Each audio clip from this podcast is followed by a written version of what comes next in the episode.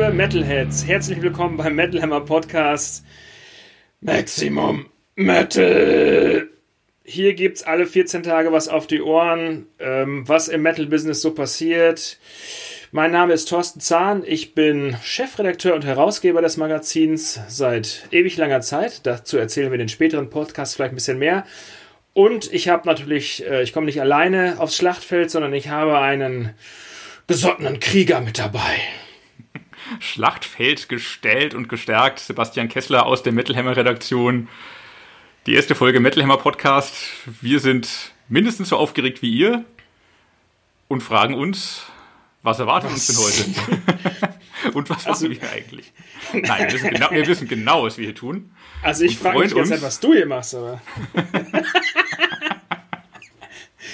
Weniger als du denkst. Äh, das glaube ich nicht. Aber ich habe ja in Vorbereitung auf diesen Podcast und auf diese erste Folge, auf die wir ja beide hingefiebert haben, ähm, habe ich ja extrem viele andere Podcasts aus allen anderen Bereichen mir angehört und ich muss sagen, ja, lass mal loslegen, ne? was die anderen machen, was die anderen können, können wir schon lange und noch härter. Das wollen wir, das, das, gilt, es, das gilt es zu überprüfen. Ähm, nach unserer monatelangen Vorbereitungsphase äh, wollen wir euch jedes Mal erzählen, ja, äh, welche Alben kommen an dem Freitag raus, die relevant sind für uns, an dem wir senden. Die erste Sendung findet heute statt, am 27. November. Ähm, da kommen wir gleich zu, aber es gibt natürlich auch wichtige Metal-Themen, die da draußen kursieren, wichtige Bands, die was rausbringen, wichtige Bands, unwichtige Bands. Und ähm, ich sag mal ein Stichwort ACDC. Was da los? Stimmt, da kam ein Album. Ich erinnere mich. Ich dachte, das sah mir aus, als wäre, als würde nicht ein Album kommen, sondern als würde eine neue Neonbeleuchtung auf den Markt kommen. ja, wenn du, wenn deine Taschen groß genug sind und genug mit Geld gefüllt sind, äh, kannst du dir die Limited Edition kaufen. Die kommt mit so einer tollen Neon-Box. Dafür hat es bei mir noch nicht gereicht. Ich freue mich auch über die CD und die Schallplatte. Wichtig ist, was drauf ist. Und das ist gut. Das Problem bei solchen Limited Editions, äh, wo ja Strom gebraucht wird, wie ich das gesehen habe, ist ja immer, also da ist ja, kann man so USB-Strom reinmachen, mhm. ähm, ist immer das Problem, dass dann ähm, irgendwann ist es aus und dann verliert man ja den Spaß an diesem Spielzeug für erwachsene Männer dann kann man sie wieder laden. Mit USB ist ja okay. Doof ist, wenn es eine integrierte Batterie ist und du die nicht mehr laden kannst. Ich kann mich noch, ich kann mich noch an äh, Pink Floyd, ich glaube, das war sogar The Division Bell, die äh, letzte Platte, ist ja schon ähm, ungefähr ein halbes Jahrhundert her, äh, erinnern. Da war eine Lampe integriert und die leuchtete und irgendwann ging die aus. Aber man konnte diese Box nicht aufmachen, um diese Lampe, also um eine neue Batterie einzulegen, sondern die war dann einfach aus. Das sind ja Praktiken wie bei Apple. Und der Akku ist kaputt, kauf ein neues Produkt. Ich, also keine Kritik hier an äh, unseren großen Supportern. Nein, oder nein, nicht? nein, wir mögen große, starke Marken. Also was ist jetzt hier ACDC? Du hättest, du hättest die, glaube ich, lieber mit Axel Rose äh, gehört, die neue Platte, oder? Äh, nicht lieber, ich hätte es aber spannend gefunden. Ich habe sie ja, ich glaube, ich glaub, du hast es verpasst oder wolltest es vor lauter Hass und Verachtung nicht sehen. Ich habe sie mit Axel Rose ja live gesehen und ich fand das, ich fand das interessant und anders und hatte Spaß daran. Es klang halt tatsächlich nicht wie ACDC, es klang halt so, als würde Axel Rose ACDC singen. Aber auch das hat Spaß gemacht, war mal was anderes und auf Platte zumindest zwei, drei Songs mit Axel Rose zu hören. Ich hätte mir das schon angehört. Aber viel fantastischer ist natürlich tatsächlich, dass Brian Johnson zurück ist. Dass, oh, der, Nachbar, seine, dass der Nachbar seine Bohrmaschine anwirft. Da ist er! Kaum sagst du Brian Johnson, ja, kommt er durch die Wand. Das ist Axel, Axel Rose, der sich beschwert. Dass er ich also ich hätte es ja cool gefunden, wenn die, ähm, ich meine, die Herren haben ja so viel Geld, die hätten doch auch zwei Platten aufnehmen können. Also die gleichen Songs, das eine mit Brian Johnson, das andere mit Axel Rose, um der kompletten, äh, weiß ich nicht, um so dem Ganzen so ein bisschen ja, weiß ich nicht, was für ein Häubchen aufzusetzen. Das wäre so, äh, das wäre doch lustig gewesen. Vielleicht gibt es diese Aufnahmen. Vielleicht wird das die, die Extended Tour Edition, die in einem halben Jahr rauskommt. Aber der war doch, zwei CDs. der war doch gar nicht im Studio, dachte ich. Ich dachte, der war doch nur so mal im Proberaum. Ich weiß oder es nicht. Es gab, es gab davor doch schon, schon, schon lange vor Album-Release, ein halbes Jahr, ein Jahr vorher, gab es doch immer Fotos. ACDC sind im Studio und Exo Rose ist im gleichen Studio und alle wurden davor gesichtet. Da gab es doch die wildesten Gerüchte, dass da zumindest einzelne Songs aufgenommen wurden. Ich kann mir das schon vorstellen. Wäre zumindest ein spannender Mythos. Also das wäre es mal äh, wert herauszufinden. Das wäre schon. Also nicht, dass ich es hören will, weil ich äh, es, glaube ich, ziemlich gut finden würde. Aber ähm, jetzt mal zur Qualität der Platte. Was sagst du? Äh, ich finde es gut. Es ist eine ACDC-Platte. Es klingt wie ACDC. Gerade wenn man aber die vorherige, äh, wie hieß sie eigentlich? Rock or Bust, Rock or Bust hernimmt. Die war deutlich lahmer als das, was sie jetzt äh, rausgebracht haben. So, es sind echt gute, starke Songs drauf. Die Band klingt wieder jünger, klingt energetisch, klingt, als hätte sie Bock. Kann man machen. Macht Spaß. Ist eine, ist eine äh, angenehme Dreiviertelstunde, die man damit verbringen kann.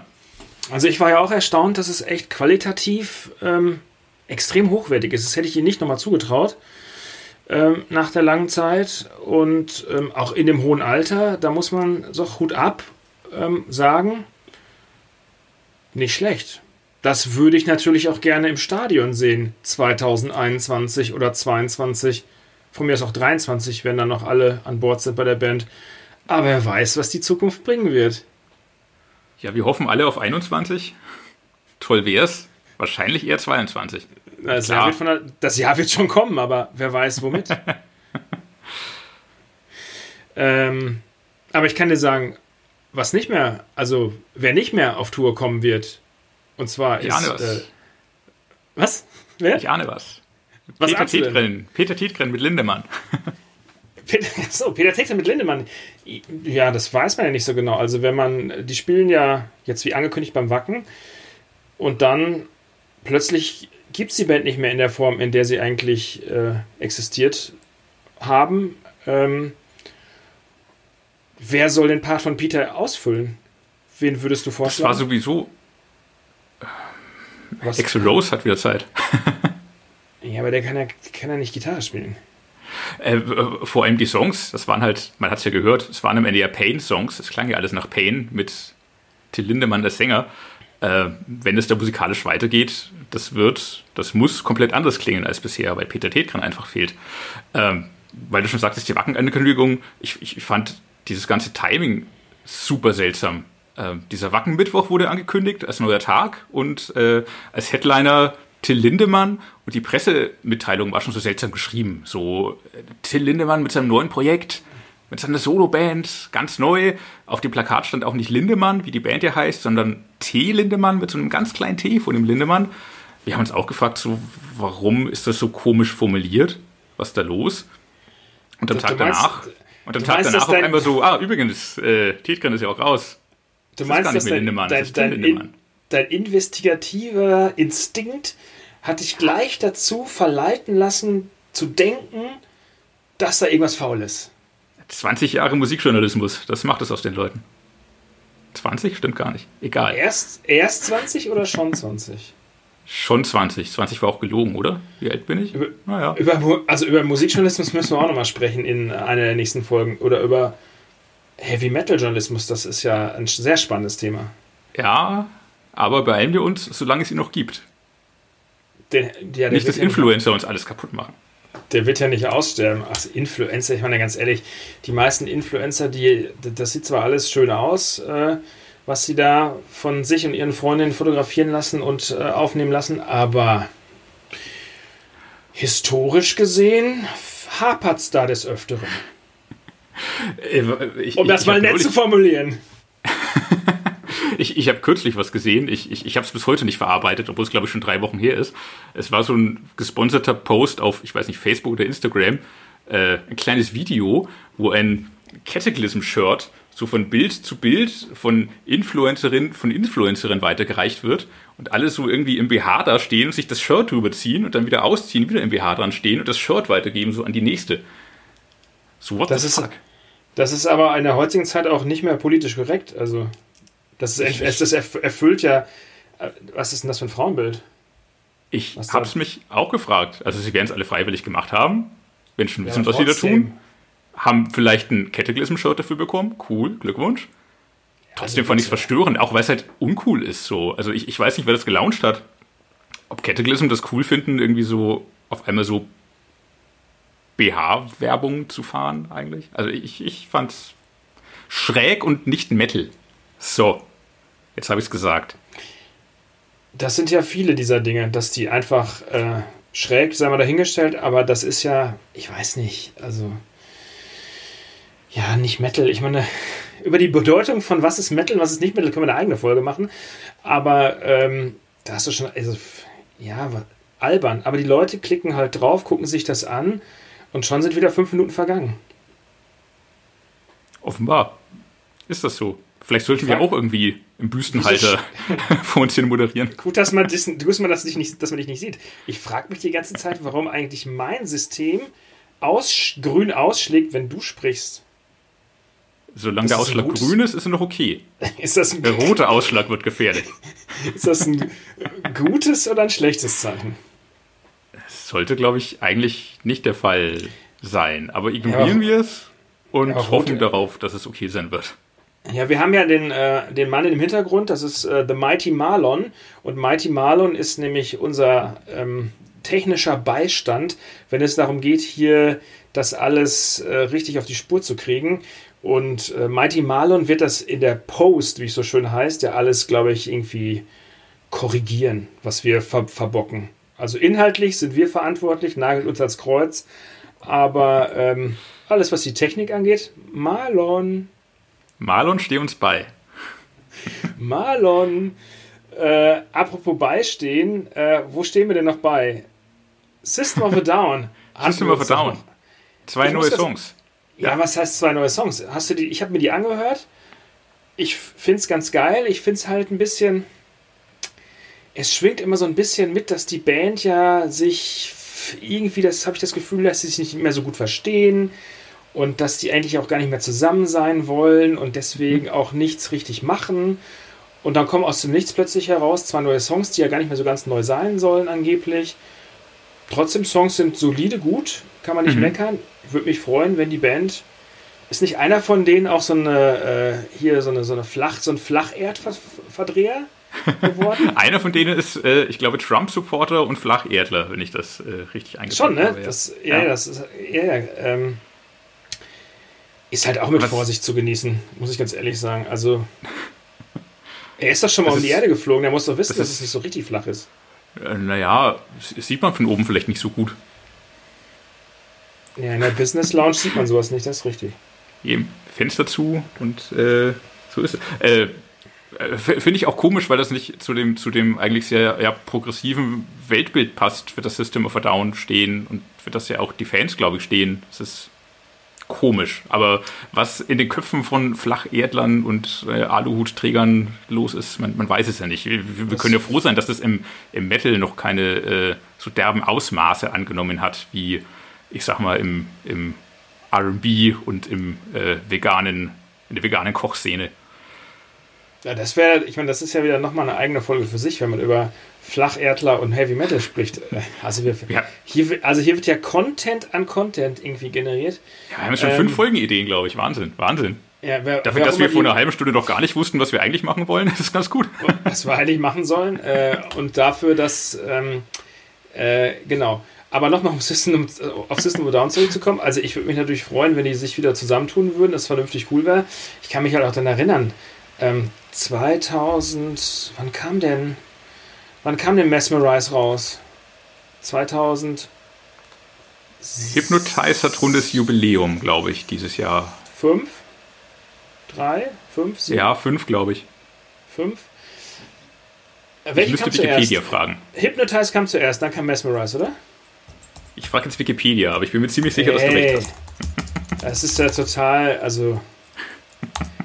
Wikipedia. Musikjournalismus 2020. Ich frage mal? Wikipedia. Ja, let me Google this for you. Oh, beide kamen 2005 raus. Ja, ja, das weiß ich schon. Aber Ah, äh, welche na toll. zuerst? Mesmerize. Mesmerize, genau. Ja. Und ähm, ich kann mich noch daran erinnern, da waren wir nämlich bei äh, Rock am Ring 2005, da hatten wir ja noch einen Stand mit Metal Hammer. So heißt ja unser Hauptmagazin, für das wir den Podcast auch machen. Ähm, und ah, kann man kaufen, also, oder? So eine Zeitung. Ja, Print ist das, wo Buchstaben auf Papier gedruckt sind. Toll, so mit Bildern und so auch. Toll. Bilder nur dann, äh, wenn die Farbe reicht beim Druck. Ansonsten nicht. Oder wenn Bilder auch nur dann, wenn es keine Black Metal Band ist. Ja, ähm, ja. Da auf jeden Fall haben wir damals auf dem Gelände, das weil die Leute so abgegangen sind auf diese Musik, haben wir die CD gekauft auf dem Gelände und haben die bei uns am Stand aufgelegt und hatten dann, nachdem das Hauptprogramm auf der Hauptbühne alles vorbei war, einen mega Moshpit vor unserem Stand. Also wir hatten ja so einen Autogrammstunden Merchandise-Stand und da haben wirklich 250 Leute zu dieser Platte getanzt. Geil. Und das war mit einer der geilsten Festivalmomente. Scheiß drauf, wer auch immer auf der Hauptbühne gespielt hat. Ich glaube, das war das Jahr, in dem Josh Kelly von äh, und Jive uns sein Arschloch gezeigt hat in die Kamera beim WDR. Das war, ganz, das war auch ein erhebender Moment. Ich glaube, danach haben sie auch äh, Rock am Ring Verbot bekommen. Aber ähm, da hat ja Pete Steele, Gott hab ihn selig, noch gelebt und war auch bei uns am Stand und hat ähm, in Vorbereitung auf die Autogrammstunde erstmal eine halbe Flasche 07er Wein geäxt, um ein bisschen, um ein bisschen entspannt runterzukommen. Die letzten Auswüchse des Rock'n'Roll. Du hast sie noch erlebt. Ja, da gibt es noch mehr als nur die. Aber die könnt ihr dann in meinen Memoiren lesen, die ich nicht schreiben werde. Oder in der nächsten Podcast-Folge hören. Oder den übernächsten. Oder überübernächsten. Bleibt dran. In der das ist die Memoir-Podcast-Folge. So, äh, weil wir beiden Schwachköpfe hier noch ein bisschen weiter erzählen dürfen, haben wir uns ja was ganz Besonderes ausgedacht. Und zwar, wir picken uns ein paar Alben raus, die am heutigen Tag erscheinen. Und eins davon ist auch unser Album des Monats geworden. Richtig? Richtig. Nämlich, nämlich das neue Sodom, nämlich das neue Sodom-Album Genesis 19, wenn ich das richtig gedeutet habe. Als Printjournalist schreibe ich das hier immer nur. Da schreibt man Genesis XIX ausgesprochen, Genesis 19, hoffe ich. Ja, wenn ich das richtig deute, würde ich auch sagen Genesis 19. Das ist ja, äh, ja, das ist halt die 19. Titel finde ich so, pff, also als ja, Rupert Thrasher Genesis äh, XIX. Weiß nicht. Ähm, Album solide mit Sternchen. Für mich persönlich, muss ich schon sagen. Wirklich. Nach dem ganzen äh, Tovabo, was bei der Band war, ähm, trotzdem eine wirklich, ja, wie man sagen, gute Rückkehr, oder? Total, total. Es sind auch richtige Hits drauf. Also der, der Titeltrack, ich sage ihn jetzt nicht nochmal, äh, aber auch äh, Sodom and Gomorrah ist super. Der deutsche Song ist super, wenn auch über den viel diskutiert wird und auch noch werden wird im Internet, ähm, rund um die Aussage, wie politisch ist der Song, wie politisch darf man das sehen. Tom hat sich ja schon noch dazu geäußert. Er steht weder links noch rechts, selbstverständlich. Alles andere würde einen auch überraschen. Ähm, es ist aber auf jeden Fall ein Song mit einem, mit einem Text, auch über den man sprechen kann den man aber, auch wenn man nicht lang drüber nachdenkt, wunderbar mitgrölen kann. Und davon gibt es einige auf dem Album und das ist echt gut. Glaubst du, dass die es mit Kalkül gemacht haben? Nein, das glaube ich nicht. Weiß ich nicht. Ich, ich, ich schätze Sodom und ich schätze Tom nicht so ein, dass sie auf irgendwelche großen Kalküle äh, setzen und unbedingt einen Skandal um irgendwas stricken wollen. Das glaube ich nicht. Nee, das glaube ich auch nicht. Also dafür dafür ist er einfach, ich meine. Zu authentisch. Auch, ja, und auch viel zu ehrlich. Also ganz ehrlich, ich meine, also was auch immer passiert ist in den eigenen Bandreihen, warum die Band sich getrennt hat, ähm, pff, nichts genaues weiß man nicht. Ist auch bleibt, kann auch in deren Probelraum bleiben. Ähm, so, also die wahren Gründe gehen ja wahrscheinlich keinem was an, aber ähm, trotzdem, also Tom, so wie ich ihn kenne, ist halt äh, super ehrliche Haut. Und das, was er da macht, äh, hat er schon immer zu 100% ganz authentisch vertreten. Und ja, und man muss auch mal überlegen, ich meine, das sagt er selber auch, also die Musik, die er da macht, in dem hohen Alter auch noch so durchzuziehen und dann auch noch immer Vollgas zu geben, das ist schon, also Respekt, Hut ab. Auf alle Fälle. Und Vollgas ist das Album. Es ist schön, schön Vollgas, schön oldschool. klingt dabei aber nicht altbacken, sondern hat auch frische Ideen. Ist echt ein starkes Stück. Zu Recht Album des Monats im Metal Hammer. Ein bockstarkes Stück ist ein das ja. Ein bockstarkes. Stück. Sackstark ja. fast schon. Apropos Sack, äh, hey, Hatebreed. Das war die Überleitung. Mit, mit Weight of the False Self. Gut, dass du dir den Albumtitel aufgeschrieben hast. Ich wäre wieder nicht drauf gekommen. Nein, ich äh, habe ihn, nicht, hab ihn nicht aufgeschrieben, ich habe ihn mir gemerkt. Umso Weight besser. of, Weight of the False Self. Das heißt auch so viel wie das, Ge das Gewicht des falschen Ichs oder Selbst sozusagen, ne? Richtig. Es geht wohl viel um Selbstbelügen, um zu sich selbst stehen. Ich glaube, Herr, Herr Strate hat das in deinem Review in unserer aktuellen Ausgabe auch äh, schön, schön ausformuliert. Ich blättere kurz. Man ich hört, man, kurz. man hört ihn blättern. Man kann zu Hatebreed ja stehen, wie man will. Äh, die haben ja mit Perseverance, Pers wie auch immer man es ausspricht, also äh, ich bin ja kein Native, ich darf das. Ähm, da haben sie sich ja damals einen Meilenstein auch hingesetzt. Aber für mich muss ich ja sagen, war die Band. Als Hardcore-Band damals waren sie Mittelmaß. Und dann als Metalcore-Band oder wie auch immer es jetzt heißen darf, waren sie ja schon ganz vorne mit dabei, haben auch ordentliche Breakdowns abgeliefert. Und ähm, ja, kann man machen. Ich finde auch, äh, es ist kein Album, das ich zu Hause auflegen würde, weil es einfach nicht mein Stil ist, nicht meine Mucke. Aber es ist ein gutes Album für das, was es ist. Es ist so ein bisschen, Hatebreed sind so ein bisschen die, die ACDC des Hardcore oder Metalcore. So, es klingt schon immer ganz ähnlich. Es klingt diesmal auch wieder fetter als fetter als ja. zuletzt, hätte ich jetzt gesagt. Stimmt, glaube ich, gar nicht. Aber es, es ist ein fettes Album auf jeden Fall. Es sind Hits drauf. Fans wird es gefallen. Und live äh, gucke ich mir das sehr gerne immer wieder an. Ja, ich muss auch sagen, dass ich halt finde, dass äh, bei beiden Alben, sowohl bei Sodom als auch bei Hatebreed, ähm, kommt man, bekommt man beim, Gehören, beim Hören das Gefühl, dass es nicht so ein Corona-Verlegenheitsalbum ist. So nach dem Motto, wir, wir drehen jetzt Däumchen, wir müssen ins Studio oder was sollen wir mit unserer Zeit anfangen? Lass mal ins Studio gehen und irgendwie die Leute mit einer äh, Platte beehren. Das, bei beiden Platten muss ich sagen, klingt das nicht so. Auf bei keinen anderen, Fall, nein. Bei, an, bei, anderen Platten ja leider schon. Und ähm, dieses ganze, äh, diese ganze, dieses Pandemie-Gehampel von vielen Bands, die da einfach manchmal ein bisschen zu viel Output irgendwie liefern, ähm, muss man schon sagen, da zählen die beiden Bands jetzt nicht unbedingt zu. Auf keinen Fall. Das sind auf jeden Fall Alben, die, die kommen mussten, weil die Zeit reif dafür war und weil auch die Alben reif waren. Das sind keine, das sind keine der hingeschleuderten EPs mit drei neuen Songs, die aus Langeweile aufgenommen wurden.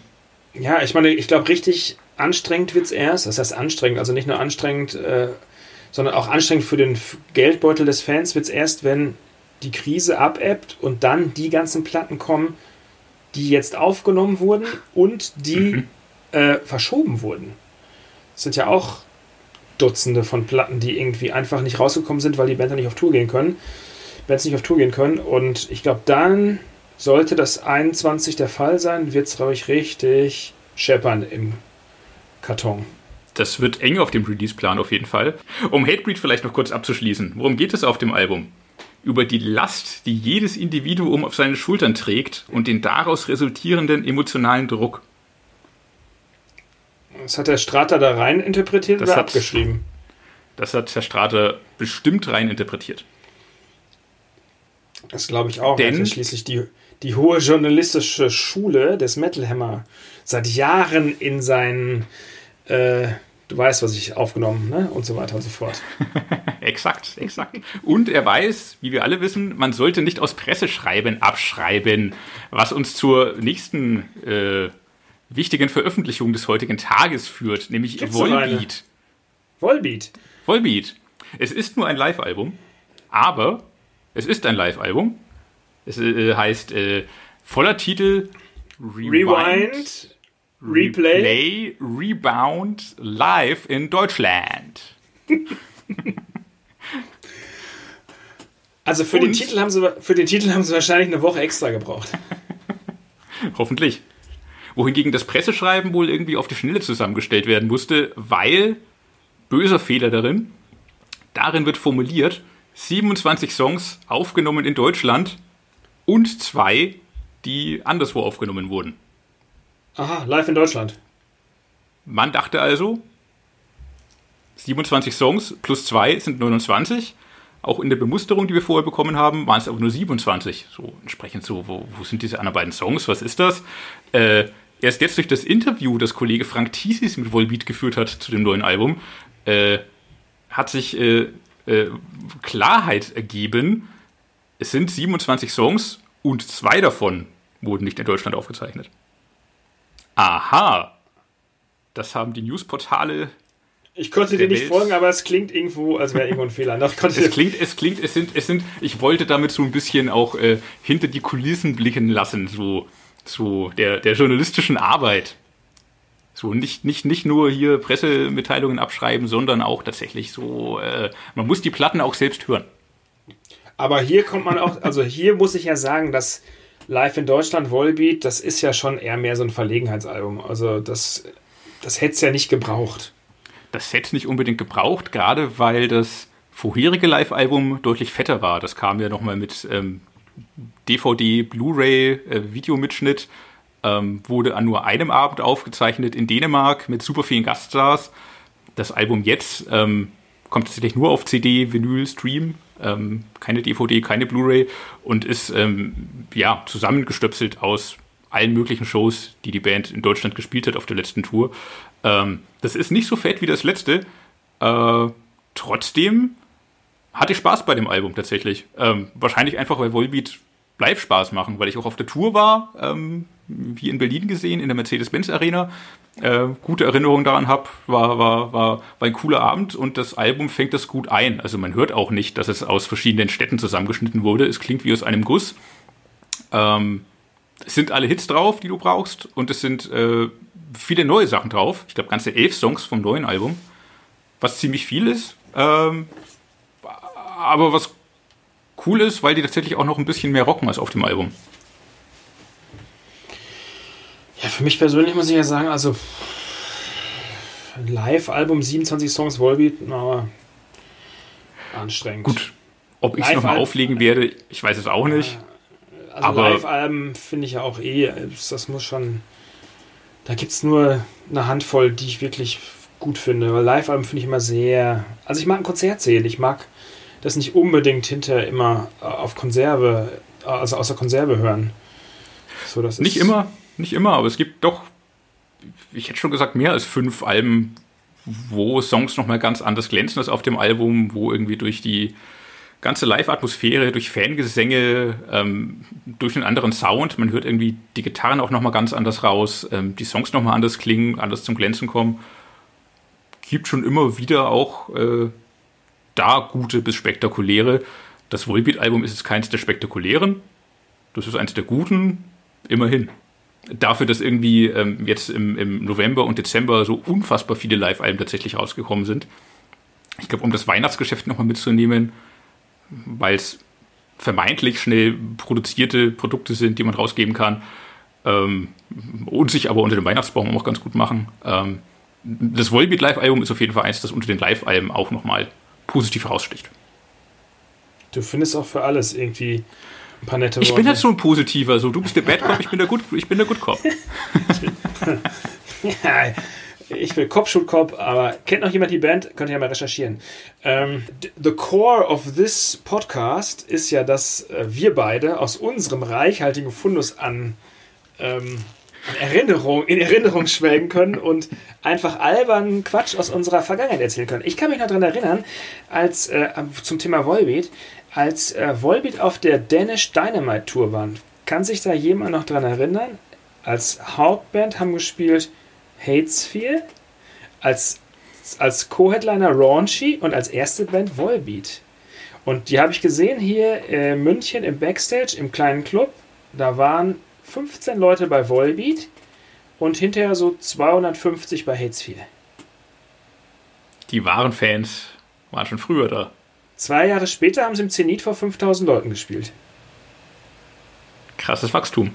Das ist schon irre, ja. Das ist schon irre. Unverdient. Also, Eine ja, meiner ja, eine meiner frühesten und coolsten Volbeat-Erinnerungen ist tatsächlich, wie wir ihnen den Album des Jahres Award verliehen Yeah, haben. Auf fett. der Bühne. Die Band wusste von nichts. Ich erinnere mich sogar noch daran, dass äh, wir bei Metal Hammer machen ja gerne viel selbst und per Hand. Auch diesen Award haben wir äh, im Schweiße unseres Angesichts per Hand gebastelt. Ich erinnere mich noch, wie wir die Sachen zusammengekauft haben im Ikea und äh, die CDs bestellt bei der Plattenfirma. Und äh, ich dann als, ich glaube, als Praktikant oder war ich schon Volontär? Ich glaube, als Praktikant noch äh, in der Metalhammer Küche äh, Dinge ausgeschnibbelt habe und äh, mit, mit äh, Petra zusammen zusammengeklebt habe und wie sie schön Awards gebastelt haben. Volbeat dann im Backstage in München, nicht mehr im kleinen Club, sondern ich glaube Nee, schon im Werk. größten. Im Werk, Das ist das genau. größte, oder? Genau, ich habe damals mit dem äh, Tourmanager Daniel Mente, so heißt er, ähm, haben wir das so ausgemacht, dass die Band von nichts das mitkriegt und wir vor der Zugabe war es, glaube ich, Ja, genau. Ja. Uns auf die Bühne, also auf, auf der Bühne postiert haben und ähm, äh, die Band wusste von nichts, kam auf die Bühne und die hätten fast die Unterhosen verloren vor Freude. ja, das war ganz geil. Das war Schöne Erinnerung. witzig. Ja. Ja. Ich würd, mich würde mal interessieren, ob die diesen Award noch haben. Oder ob den die Motten in der, äh, auf dem Dachboden gefressen haben. Nein, den werden sie bestimmt, bestimmt in ihr Schlafzimmer gehängt haben und sich jeden Tag drüber freuen. Bestimmt.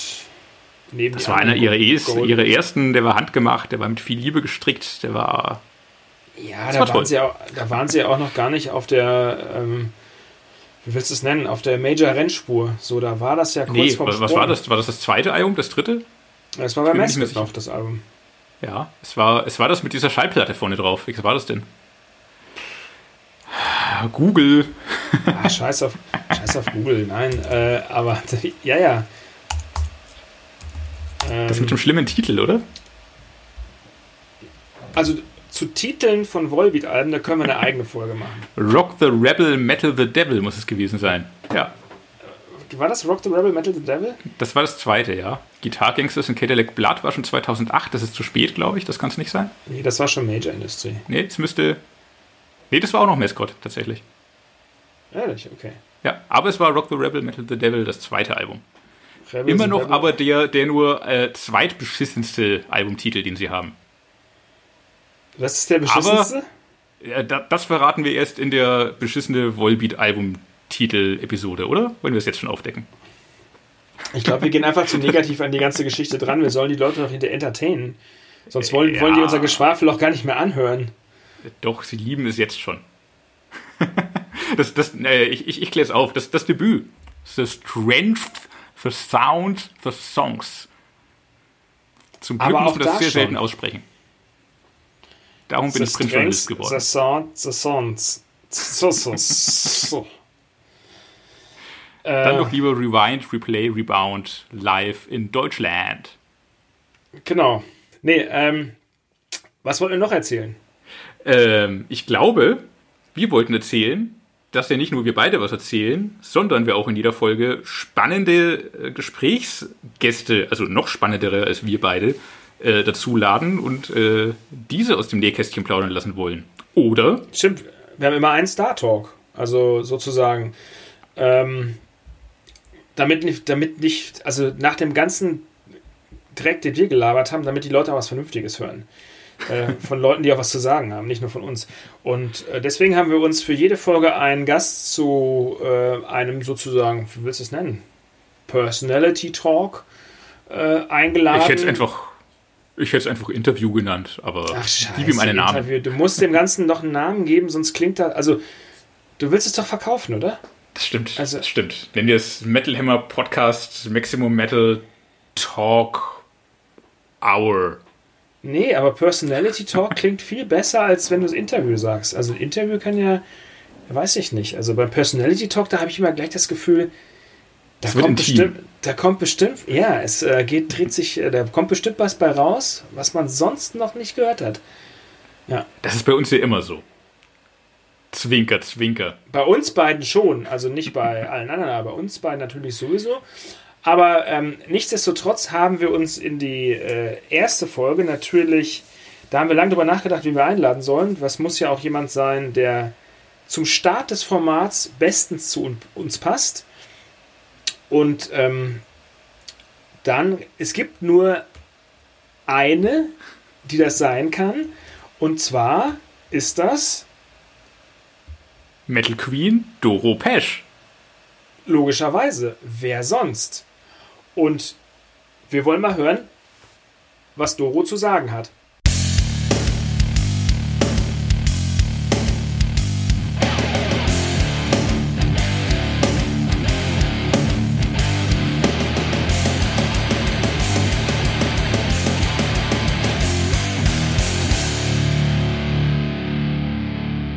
Doro, die, die Pandemiezeit, der Lockdown Light, wie nutzt du deine Zeit? Ja, also, äh, ja, ich äh, eigentlich wollte ich jetzt gleich nach Mannheim fahren, habe da ein Radiointerview. Und dann hat aber gerade jemand angerufen, er lässt sich gerade testen, weil da ist wohl was so im Anzug. Und äh, da, ja, da dachte ich, bin auf heißen Kohlen, ob ich jetzt gleich in den Zug steige oder nicht. Und ja, gucke ich mal. Und so ging das eigentlich die ganze Zeit. Wir hatten ganz viele äh, Gigs und, und auch Touren und Festivals. Und dann immer so ein paar Tage vorher, eine Woche vorher wurde das dann ja gecancelt oder verschoben. Aber ja, mit dem Verschieben war auch immer so eine Sache, meistens wo zwei, dreimal verschoben und dann, dann doch irgendwann abgesagt. Und ja, das ganze letzte Jahr war echt, äh, war echt eine Herausforderung. Ich habe es noch nie so heftig erlebt. Und ähm, ja, und das äh, letzte Konzert, was ich gehabt habe, das war mit Sexton, das war das 40-jährige Jubiläum von Sexton, zusammen mit Diamond Head, Tigers of Pentang und wir. Und es war am 7. März und danach ging eigentlich fast gar nichts mehr.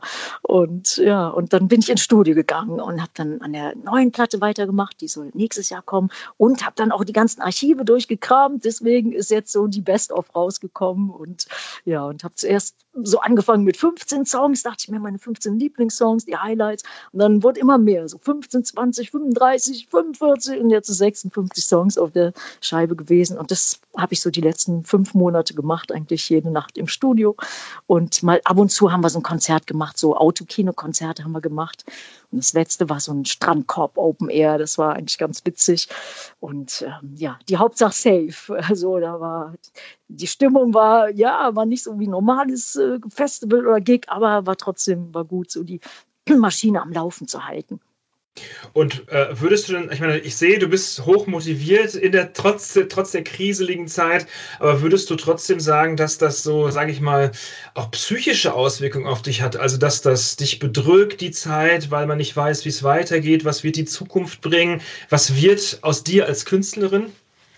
Ja, also ich muss sagen, ich habe, ähm, ich bin, glaube ich, so von Natur aus, aus so, so Stehaufmännchen. Also ähm, ich habe nie das Gefühl gehabt, so es, es wird nicht weitergehen, äh, gehen, aber ich habe mir sehr viel Sorgen gemacht um, um die anderen Jungs und Mädels um mich rum, um meine Mom, äh, ja, um die Band. Wir haben eigentlich angefangen, so die neue Platte so zu machen und dann, ja, und dann ging das alles nicht mehr so. Der eine durfte Amerika nicht mehr verlassen, der andere Italien nicht. Jetzt in den Niederlanden, die dürfen auch nicht mehr hin und her. Und also da habe ich schon gemerkt, dass ähm, das, das geht echt an die Nieren. Und ich kenne auch einen Promoter, der macht immer so für uns so schöne Festivals und auch so Stadtfeste. Der ist in Duisburg. Der hatte mir letztens erzählt, dass drei Musiker sich das Leben genommen haben, weil sie nicht mehr weiter wussten. Haben erst ihr Equipment verkauft, dann Instrumente und haben sich dann, äh, ja, haben sich das Leben genommen und ich, ich konnte es gar nicht glauben. Aber also um die Leute um mich rum mache ich mir ja, sehr große Sorgen. Ich selber habe immer so Höhen und Tiefen gehabt, deswegen äh, ich bin das irgendwie gewöhnt und, ähm, und habe dann auch immer das Gefühl, jetzt muss ich erst richtig Gas geben, so um für die anderen da zu sein, um allen irgendwie ja, gut Power zu geben, um mich zu kümmern. Und deswegen, ich selber habe das so für mich nie so gespürt. Eigentlich war ich genauso im Stress wie sonst auch immer. War zwar anderer Stress, aber ähm, ja, um mich selber mache ich mir eigentlich nie Sorgen. Und ähm, ja. Aber wie du schon sagst, also ich habe es auch gelesen, äh, aktuell kümmerst du dich um deine Mutter, die ähm, ja. natürlich ja, ein bisschen älter ist. Gelesen, Thorsten, du, äh, gelesen. ich habe eine Pressemitteilung zu deinem Interview, was am Sonntag ausgestrahlt wird, gelesen und da steht drin, dass du über deine Mutter was erzählen wirst, weil du dich um sie kümmerst derzeit. Ah, okay. Ja, ja, das, das stimmt, das stimmt. Also meine Mama ist 87, mein Vater lebt leider nicht mehr, der war mein allerbester Freund, der ist schon ganz lange nicht mehr äh, bei uns. Und jetzt habe ich das Gefühl, ja, jetzt bin ich mal dran. Meine Eltern haben mich immer so unterstützt, meine Mom auch, hat alles für mich gemacht, den Fanclub noch gemacht, überall rumgefahren, eigentlich mir immer den Rücken freigehalten.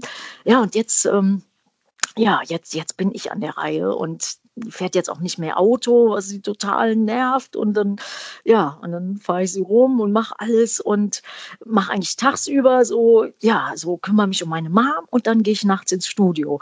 Und dann ist es eigentlich so manchmal so 24-Stunden-Job, aber ähm, ja, also, aber das ist mir wichtig, da irgendwie so. Ich habe nur noch meine Moms, ich habe auch keine Geschwister mhm. und auch sonst keine Familie.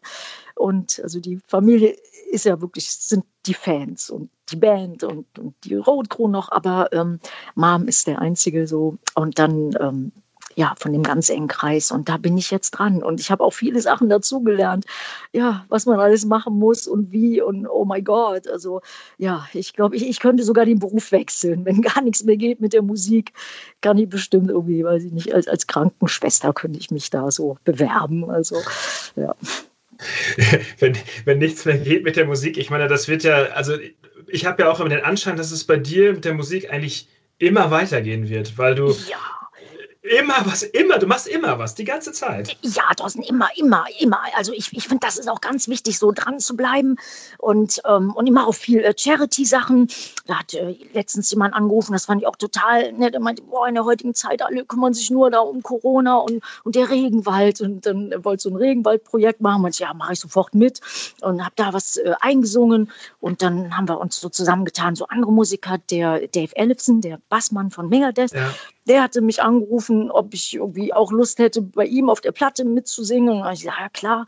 Und da sind ganz tolle Musiker auch dabei. Und dann singe ich so einen Motorhead-Song, ähm, Love Me Like a Reptile und einen Queen-Song, Stier Hard Attack. Und ganz viele Musiker haben sich da ja so, so mit engagiert. Und das fand ich auch total gut. Die Hauptsache, man macht was, bringt zwar alles keine Kohle, das ist halt das Problem, auch für ganz viele.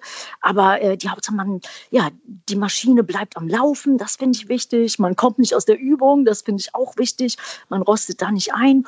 Und ja, dann haben wir auch so viele so Streaming-Konzerte gemacht und so, wo die Band von mir so jeder bei sich zu Hause oder im Proberaum. Ich bin ins Studio gegangen und dann, ja, und dann haben die Fans was, ja, for free sehen können und ja, und einfach so, dass man auch den Kontakt zu den Fans nicht verliert. Also, also ja, so wie du sagtest, ja, mit der Musik, ja, wird, wird immer was gehen, immer. Aber ähm, ja, ich bin es natürlich ja eigentlich eher gewohnt, auf Tour zu sein, so so dreiviertel Jahr vom Jahr. Und das ist dann auch so ganz komisch, so an einem Ort zu sein. Das bin ich, also das ist irgendwie, ja, ich bin ja im LKW aufgewachsen, deswegen schon als kleiner äh, Stöpke an bin ich halt, ja, fahre ich rum durch die Welt und jetzt so wow, jetzt so total, ja. Und dann, und dann auch noch in Düsseldorf.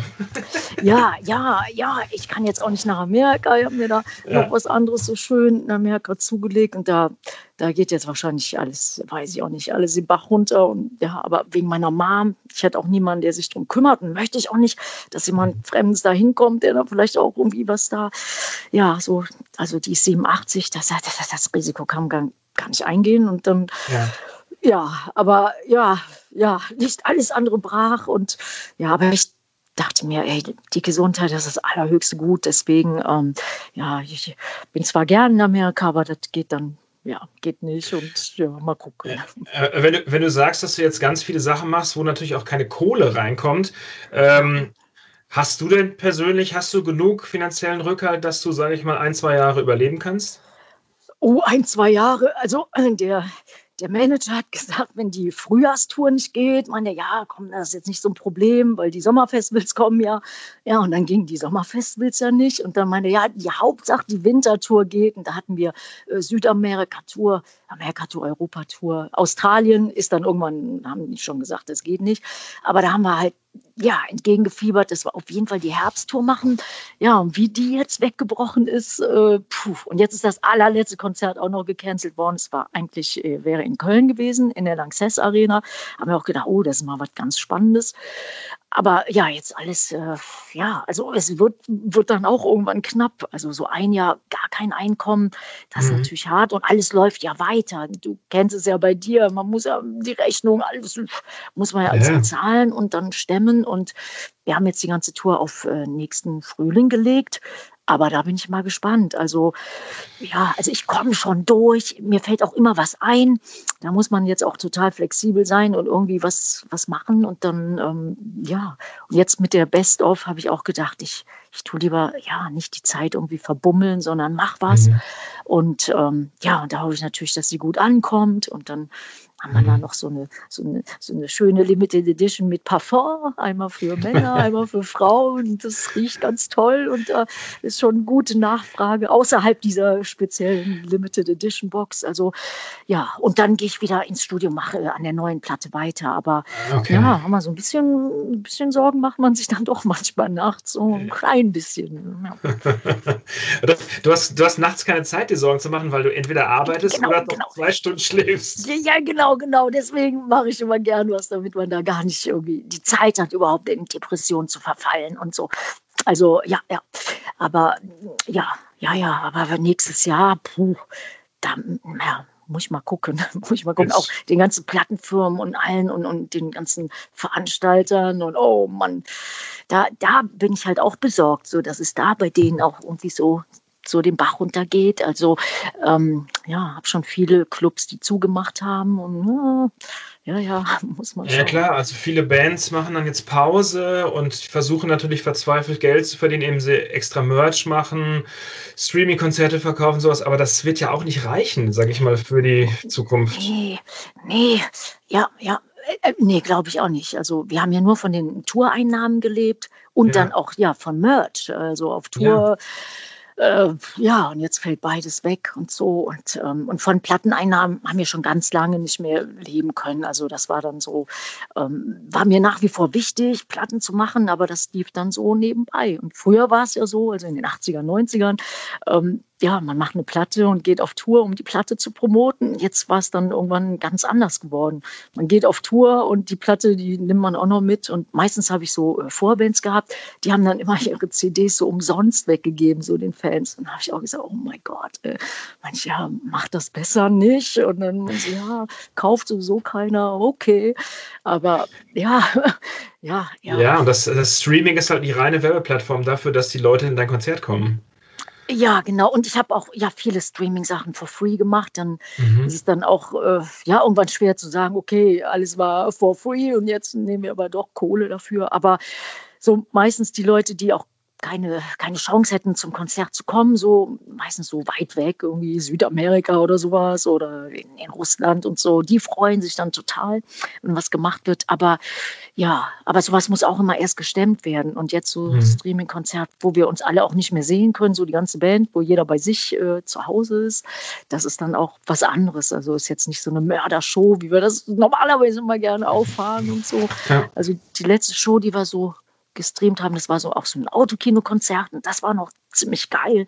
Alle zusammen, geile Leinwand, die ganze, ja, den ganzen Aufbauten, alles da. Aber jetzt so, ähm, ja, da machen wir es eigentlich ja, um, ja, um, um die Fans irgendwie, ja, so ja.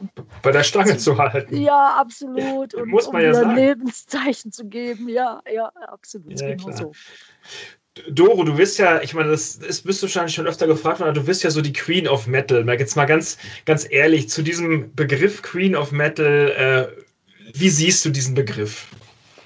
Ach, ich freue mich immer, wenn jemand was Schönes sagt. Wenn jemand was Positives zu sagen hat oder sagt, oh, mir gefällt deine Scheibe oder dein Song oder die Show war geil und dann bin ich schon happy. Also wenn jemand einfach was, was Nettes zu sagen hat oder wenn mhm. es jemandem was bedeutet, das ist mir, oh, da ja, geht mir das Herz auf. Es braucht nicht immer so über und super duper zu sein, aber ähm, ja, aber das ist, ja, ja, für einen selber ist das sowieso immer ganz anders, als wie einen die Außenwelt sieht, weil, ja, bei mir ist eigentlich immer nur Arbeit. Ich bin so ein Arbeitspferd.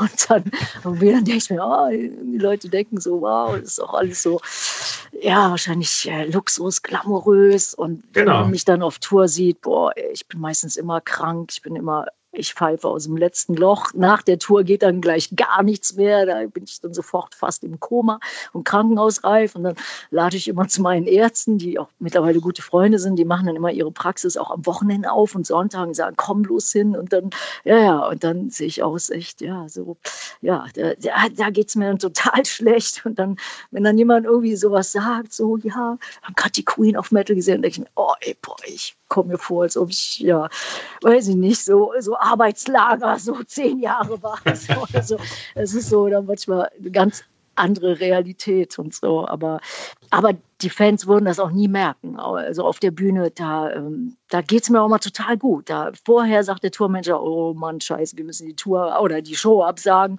Und alle sind dann schon in Panik. Und der Tonmann sagt, ah, die hast ja gar keine Stimme mehr und heiser.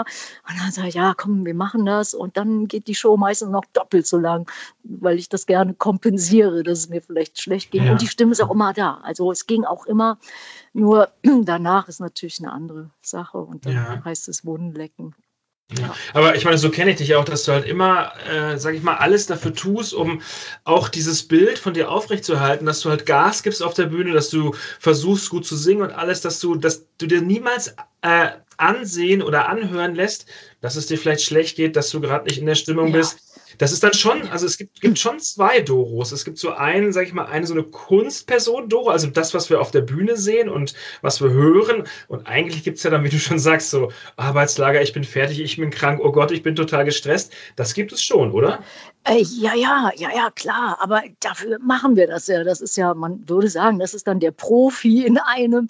Also, wenn ich im Tourbus liege und dann auch vielleicht noch, weiß ich nicht, so die ganze Nacht gebrochen habe, das geht nämlich auch ganz schnell, dann, dann, ja, dann muss man sich halt wieder aufpäppeln und Showtime, also echter Show must go on. Das ist das Allerwichtigste. Dafür sind auch alle da. Also, wir haben ja auch immer weiß nicht, 15 oder 20 Mann mit auf Tour.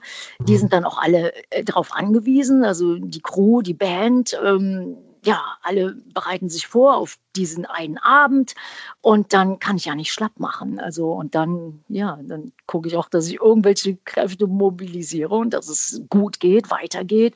Möchte auch nie eine schlechte Show abliefern, weil die Fans sind da, die haben dafür Geld bezahlt, haben sich Monate vielleicht darauf gefreut und dann äh, muss das stimmen. Also da kann man auch nicht, nicht schwächeln. Also das ist ganz mhm. klar. Also da muss man, da muss man alles geben, muss man durch. Also ich würde auch nie auf der Bühne sagen, oh, ich breche jetzt ab und mir geht so schlecht. Und also, aber da ist auch immer alles da. Das ist nicht so, dass man das dann, dass man das faked. Also ich gehe auf die Bühne und dann fluppt es. Und dann, selbst wenn mir vorher alles wehtat und mir kotzübel war, oder heiser und Grippe, dann geht das. Und wenn ich dann die Fans sehe und die strahlenden Augen, dass sich die Leute freuen, oh, dann ist sowieso alles wie weggeblasen und dann geht das super. Also das äh, war eigentlich schon immer so, eigentlich schon ja. so von, von den frühen 80ern.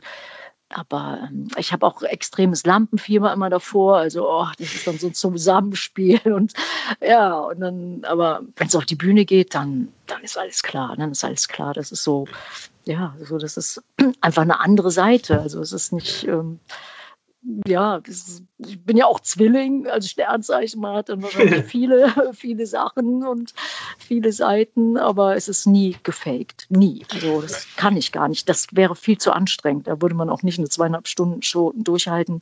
Also ich gucke dann immer, dass ich mich irgendwie so, ja, so dass, dass ich ein paar Leute angucke, die, die total die hard sind und dann, ah, und das gibt einem dann auch so viel Energie und ja, und dann, dann geht's ab, dann geht's ab. Ja, man, man kennt dich auch überhaupt nicht als Diva, aber so als, als Frau in dem Business, jetzt bist du seit 1980 als Frau in diesem Business unterwegs. Wie hat sich, wie hat sich für dich ähm, als Frau dieses Business verändert als in der Rolle der Frau? Weißt du, wie, wie hat das sich für die Frauen verändert? Oder ist es immer noch wie 1980? Also ich muss sagen, ich habe das ähm, für mich selber, ich habe das immer nie so gesehen. Ich, äh, mhm. okay, ich bin zwar Frau, aber eigentlich, ähm, also ich bin aufgewachsen. Mein Vater, der hatte halt, ja, der war selbstständig und äh, das war auch immer hart und ich bin im LKW aufgewachsen und da äh, spielte auch gar keine Rolle. Da musste jeder mit anpacken. Ich habe es auch geliebt und ähm, also so das Frausein, das habe ich nie so wahrgenommen. Also wenn da vielleicht so als Journalist hat man da vielleicht so drüber geschrieben und ja und so, es gibt wenig Frauen im Metal. Also ich habe das gar nicht so empfunden. Für mich war Musik ist mir das Allerwichtigste und das noch mehr, aller, aller, aller, Allerwichtigste sind mir die Fans. Das ist wirklich, äh, das ist für mich das, das Größte. Und äh, ja, und da spielt es gar keine Rolle, wo man herkommt oder was für ein Geschlecht man hat. Also das habe ich einfach gemacht und das war auch nie, nie ein Thema, noch nie. Und habe mich auch noch nie diskriminiert gefühlt, äh, weil man mhm. Frau ist und äh, habe immer reingehauen. Ähm, ich hatte damals am Anfang, wo wir angefangen haben, da musste man sich eher beweisen, so die Band oder dass man aus Deutschland kam. Das war dann noch viel, viel ein härterer Kampf, aber nicht, dass ich Frau war. Man musste einfach für seine Musik kämpfen, für seine Platten, dass man weltweit rauskommt oder touren kann oder mitmachen kann. Und damals war das so, England, das war das Land, was alles bestimmt hat. Und die hatten auch damals ja, Magazine, die Journalisten waren auch manchmal sehr kritisch. Und ja, da mussten wir echt ja uns beweisen. Und dann irgendwann ging das. Und das war wirklich ein Schlüsselkonzert, das war das Monsters of Rock Konzert 86 in Castle Donington und dann waren alle da, ja, standen dann da rum und haben geguckt und okay, Warlock aus Deutschland, okay. Und dann sind wir auf die Bühne und die Fans, die haben so, sind so abgegangen, waren so weiß ich nicht, 60, 70, 80.000 Fans da und alle geheadbangt und, oh, und haben mitgesungen, haben mitgemacht. Also es war Wahnsinn. Und ja, dann haben wir gesagt, komm, wir geben der Band eine Chance. Und dann danach sind wir auf unsere erste große Tour gegangen. Das war Judas Priest, meine Lieblingsband, unglaublich. Zweite Tour war Wasp in England, auch eine ganz lange Tour. Ja, und so hatten wir uns dann irgendwie etabliert und da durfte ich nach Amerika gehen. Es war immer mein Traum, nach Amerika zu gehen. Das war auch noch wirklich ganz anders in den 80ern. Und dann bin ich nach Amerika gegangen. Wir haben eine schöne Platte gemacht, die Triumph and Agony, wo Oh ja und für immer, mhm. I Will Ruins alles drauf ist. Und dann haben wir sofort die Tour mit Ronnie James Dio äh, gekriegt in Europa und in Amerika war es Megadeth. Ja, und so ging das immer weiter. Und dann haben wir viel getourt mit Saxon und Motorhead und ja, Scorpions, alles Mögliche. Und ich habe nie das Gefühl gehabt, so als Frau da irgendwie anders behandelt worden zu sein. Eigentlich, die waren immer sehr, sehr supportive, äh, besonders mhm. so Ronnie James Dio und der Lemmy und Rob Halford. Ähm, ja, die haben mich immer sehr, sehr, sehr nett und, und auch gefördert. Wirklich supported. Das habe ich gemerkt so im Herzen, aber nie, weil ich Frau war. Also ich glaube, für Rob Halford spielte das ja sowieso keine Rolle. Das, das, das war ja damals nicht wusste. Das ist richtig, ja. Ich war sogar mal leicht verliebt in Rob Halford. Meistens ist man als Vorband ja immer so ein bisschen in den Headliners. Wow. Und ja, ja. Und ähm, ja. Also in Lemmy dann wahrscheinlich auch. Äh, ähm, das war eher so eine ganz, ganz heilige Freundschaft. Also da mhm. habe ich nie gedacht, so ähm, man, man möchte jetzt so Boyfriend, Girlfriend werden, aber äh, schon so in, in alle, ja, in alle Headliner irgendwie, weil man ist auch so, ja, man ist so begeistert, inspiriert. Das ist so, wow, das ist so der, der Wahnsinn. Aber es ist nicht so eine, nicht so eine, es hat jetzt nichts mit Sex zu tun, sagen wir mal so. Mhm. Also es ist einfach so, man liebt den, den man vielleicht total verehrt. Also das, ähm, ja, so ist es dann eher wie so, ein, ja, wie so eine Liebhaberei, so als, als Fan. Da gibt es ja auch Fans und es gibt Liebhaber, die zum Beispiel alle Vinyl-Sachen, alles sammeln. Also so ist es eher und gewesen und, und ist eigentlich immer noch so. Und ja, und, ja. Jetzt hast, jetzt hast du gerade schon von ähm, Ronnie James Dio und von äh, Lemmy Kilmister gesprochen. Zwei wirklich sympathische Musiker, ähm, die tolle Alben gemacht haben, die viele Fans bewegt haben, die ja leider nicht mehr leben.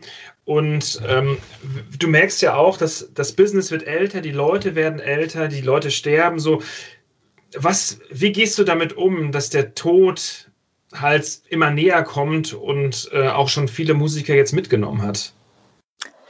Ja, also das ist eine Sache, das, das, das finde ich, das kann man gar nicht irgendwie so, äh, ja, es ist, es ist schwer zu verstehen, es ist schwer zu akzeptieren, dass keiner mehr da ist. Ich habe so, so, ein, so ein kleines Telefonbuch, das habe ich früher auch mal mit auf Tour geschleppt. Das ist so, das ist ganz schwer. So. Sieht so aus wie so ein kleiner Baseball.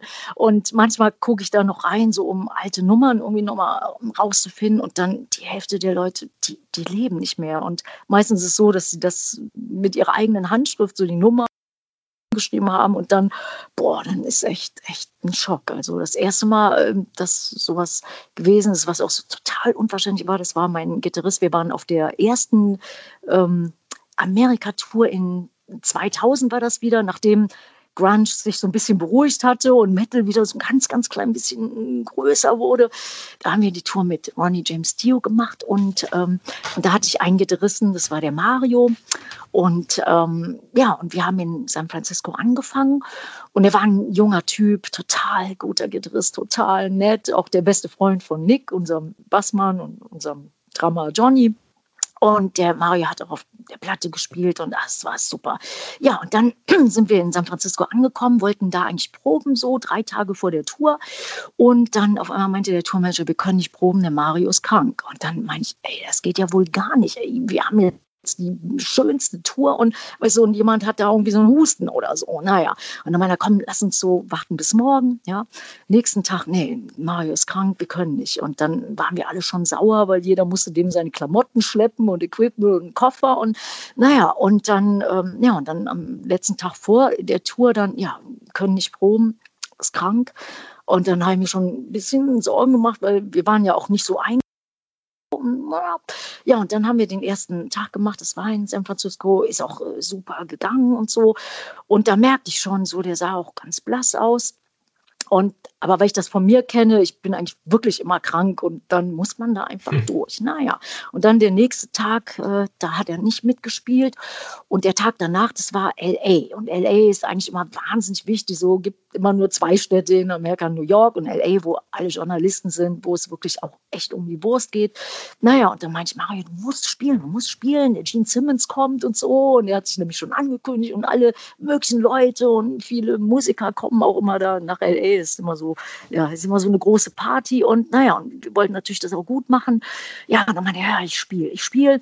Ja, und dann haben wir gespielt und das war so die letzte Show, die ich mit dem Mario Parillo, hieß er, äh, gespielt habe und dann hat ihn seine Frau abgeholt und in Amerika ist ja nicht so, so das äh, Gesundheitssystem ist ja nicht so wie in mhm. Deutschland. Mhm. Und hat ihn dann ins Krankenhaus gebracht. Er wurde aber nicht behandelt, weil er keine ähm, Krankenkasse hatte, keine Krankenversicherung. Und dann sind die rumgefahren, um irgendein Krankenhaus zu finden. Und dann nach Stunden, äh, ja, ist er irgendwo aufgenommen worden, ist sofort operiert worden.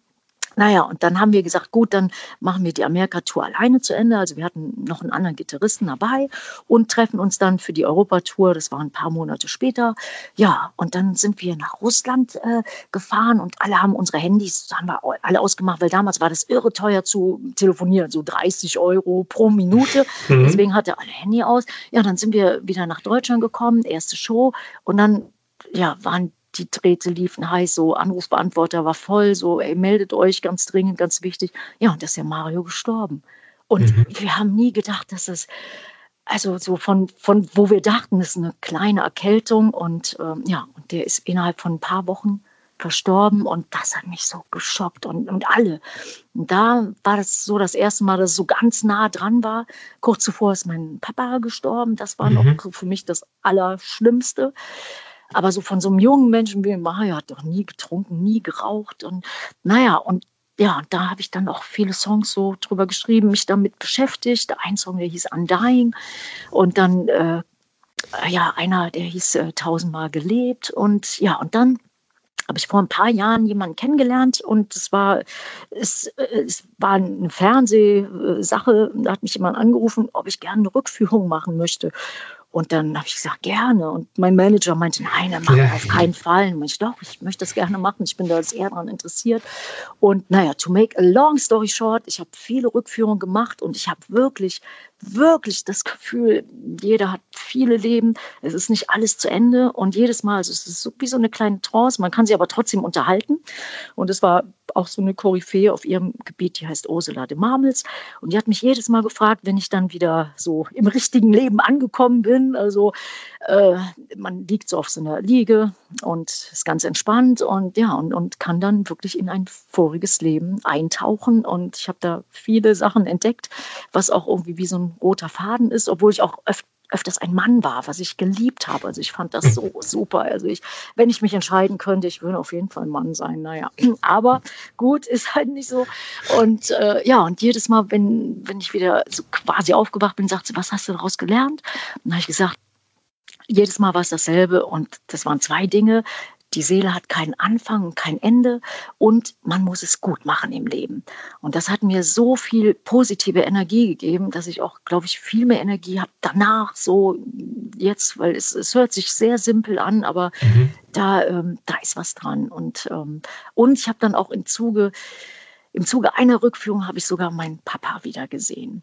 Und ich wollte mhm. es zuerst nicht, weil sie meint, es könnte, man könnte das versuchen und machen. Und ich dachte immer, oh, vielleicht ist das nicht so, so, vielleicht ist das gar nicht im göttlichen Sinne, dass man als Mensch auch so, so viel weiß oder in andere Dimensionen eintaucht. Also ich war mir nicht sicher, deswegen wollte ich das eigentlich gar nicht machen oder gar nicht versuchen, aber es kam auf einmal so. Mhm. Es war im Laufe einer Rückführung und auf einmal habe ich meinen Papa gesehen und es war für mich das allergrößte Gefühl meines Lebens. Es war so schön, es war so schön und es war ein paar Minuten und dann habe ich gesagt, okay, Papa, ich muss jetzt wieder zurück. Und er saß da total glückselig mit seinem besten Freund und noch damals unserem Hund. Ich bin mit so einem Hund aufgewachsen, der hieß Purzel. Es war ein, ein schwarzer Pudel, aber war ein ganz intelligentes Kerlchen. Ich habe den abgöttisch geliebt auch.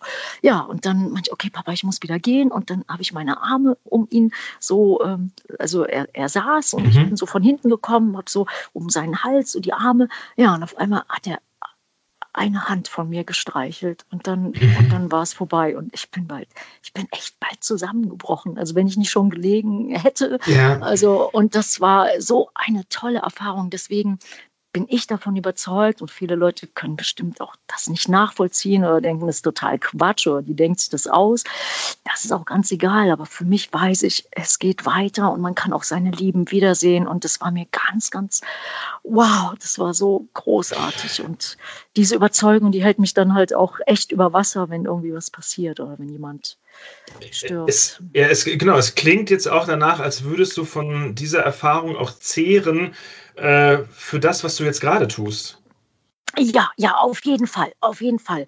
Also äh, immer so in, in, in, in dunkleren Zeiten, da kann mhm. ich irgendwie voll Gas geben. Und weil ich es auch selber mal erlebt hatte, da war ich ja jung, bevor ich meine erste Band hatte, da war ich für ein Jahr im Krankenhaus und das war echt so eine Sache zwischen ja. Leben und Tod. Und ich habe auch nicht unbedingt gedacht, dass ich das überlebe. Und da habe ich aber auch gemerkt, man muss alles geben, um ja, um das zu schaffen, zu kämpfen. Auch so, ähm, da habe ich auch wirklich das erste Mal gebetet und, und, und, und, und dann so jede Nacht. Also ja, und ähm, das ist auch ja eine, eine Power. Ich bete oft, besonders mhm. wenn irgendwie was ganz äh, ja was, was ganz Schlimmes ist oder was äh, was Auswegloses und ich habe auch schon ganz, ganz viele Sachen erlebt. Also könnte man Wundern nennen. Also als Metaller sagt man natürlich Magic, die Magic, die Magic des Warlocks, aber nein, ich würde echt sagen, da war ich, viel. Du, wenn es so weitergeht, befürchte ich, dass du vielleicht in den nächsten ein, zwei Jahren noch äh, wesentlich mehr beten wirst, weil man ja nicht weiß, wie es weitergeht, wenn es äh, immer bedrückender wird.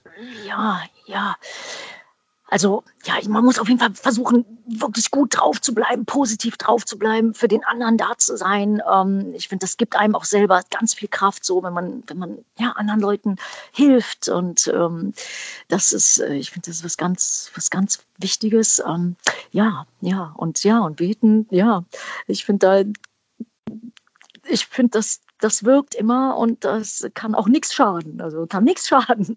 Und ich, ja, ja habe auch schon oft für andere Leute gebetet oder bin angerufen worden, wenn Leute gesagt haben, hey, du, meine Freundin oder meine Frau oder mein Kind oder jemand ist ganz doll krank und ähm, da war eine, die ist ganz doller Fan Äh, ich wollte jetzt nicht den Namen unbedingt sagen, weil nee, nee, ihr ist das vielleicht nicht. nicht recht.